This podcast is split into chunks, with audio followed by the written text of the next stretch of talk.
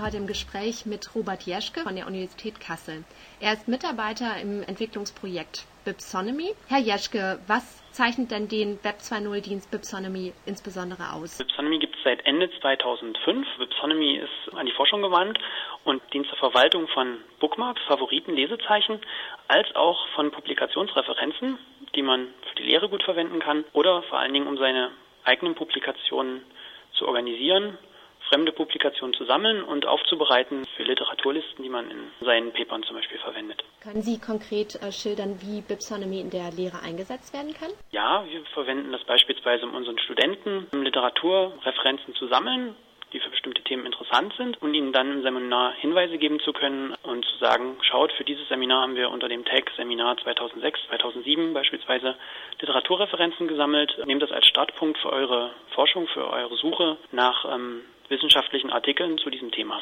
Wie kann Bipsonomy genutzt werden, um die eigenen Publikationen aufzubereiten? In verschiedenartigster Weise. Man kann erstmal alle Referenzen, die man beim Schreiben der Publikation ähm, findet, bei der Literaturrecherche, zum Beispiel wenn ich auf ACM bin oder auf IEEE, ich finde Paper, die interessant sind, ich möchte die gerne zitieren, dann reicht es, einen Button zu drücken und man hat diese Referenz in Bipsonomy drin, kann die mit Stichworten, mit Tags ähm, verschlagworten und dann leicht wiederfinden.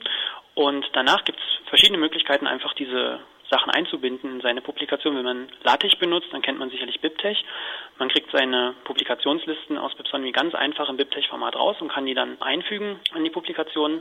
Es gibt auch einen Export für RTF. Das ähm, ist für Word-Nutzer interessant, weil dann kriegt man ein formatiertes Layout und kann das in Word einfügen. Aber man kann auch einfach sagen, ich sammle alle meine Publikationen, die ich selbst verfasst habe in Bipsonomy und dann kann ich mir eine HTML-Seite erstellen und die kann ich dann auf zum Beispiel meiner Institutsseite einbinden und sagen, hier, das sind meine Publikationen und wenn ich die immer schön in Bipsonomy pflege, dann updatet sich die Seite automatisch.